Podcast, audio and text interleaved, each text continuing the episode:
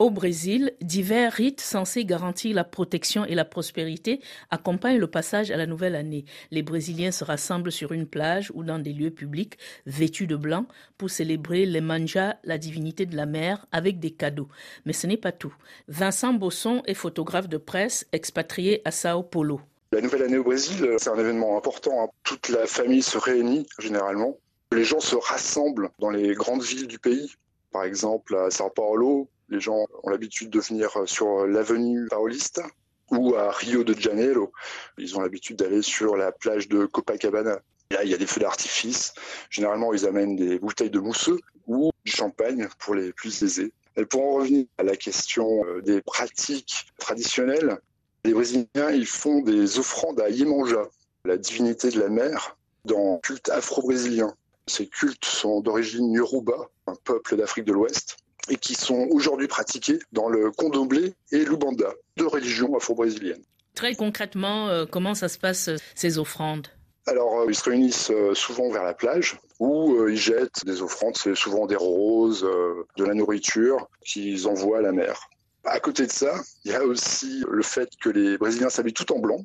Et aussi, chose à ne pas louper surtout, c'est de sauter sept vagues à cloche-pied et en même temps faire sept vœux. Et pourquoi sept? Alors, 7, euh, c'est lié aux sept lignes de l'Ubanda, dans lequel un orisha commande des esprits.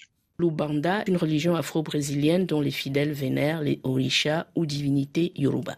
Parmi les sept lignes de l'Ubanda, il y a euh, sept orishas. Donc, chaque fois qu'on saute une vague, on fait une demande à une orisha en particulier. Qu'on soit religieux ou non. Absolument, tout à fait. Alors il y a effectivement les communautés religieuses du condomblé qui, eux, ont leur rituel spécifique. Mais sinon, euh, la plupart des Brésiliens suivent en tout cas euh, ces rituels de s'habiller en blanc, de remercier Manja. Il n'y a pas d'offrande à une autre divinité que les divinités de l'eau? Au Nouvel An, je ne crois pas. C'est vraiment pour Yemanja, pour remercier Yemanja. Ouais. On peut remercier Yemanja et on peut lui faire des demandes aussi hein, pour euh, l'année qui vient. Et à propos d'habillement, il y a aussi que les gens portent des sous-vêtements tout neufs pour le, réveillon. Et ces sous-vêtements sont aux couleurs de leur désir pour l'année qui arrive. Par exemple, le jaune, je crois qu'il est associé à la richesse. Le jaune à la richesse et le vert à la bonne fortune. Pourquoi s'habille-t-il en blanc? Ça vient des années 70. Les communautés de religion condomblées venaient faire les offrandes à Yemanja et ils étaient habillés tout en blanc.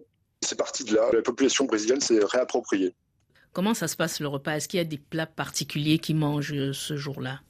Le Brésil est tellement grand que j'imagine qu'il existe des particularités régionales. Mais sur Sao Paulo, en tout cas dans la région sud, il y a souvent de la viande rouge ou du poisson, des fruits de grenade. La grenade, euh, symbole de la fertilité. Ils mangeaient aussi des lentilles. Euh, voilà, les lentilles, c'est pareil, ça apporte fortune. Et ce sont les migrants italiens qui ont apporté les lentilles ici au Brésil, comme les tomates pelées d'ailleurs. Le rassemblement sur les lieux publics et à la plage, ça se fait le 31 décembre au soir. Ça se fait le 31 décembre au soir et d'ailleurs on utilise le terme français pour désigner ce moment. On utilise le mot réveillon. Les gens se rassemblent dans ces lieux publics, soit dans ces grandes places, soit à la plage, juste au moment pour le passage du Nouvel An. Et puis ensuite, euh, chacun rentre chez soi en famille généralement pour continuer la célébration. Est-ce qu'il y a d'autres particularités pour ces fêtes de fin d'année au Brésil, Vincent Bosson? C'est l'été, hein, donc il fait chaud, très chaud. Les sapins de Noël ici ce sont des palmiers. il y a quelques sapins de Noël, mais souvent les gens décorent les palmiers. Et puis évidemment, il n'y a pas de neige.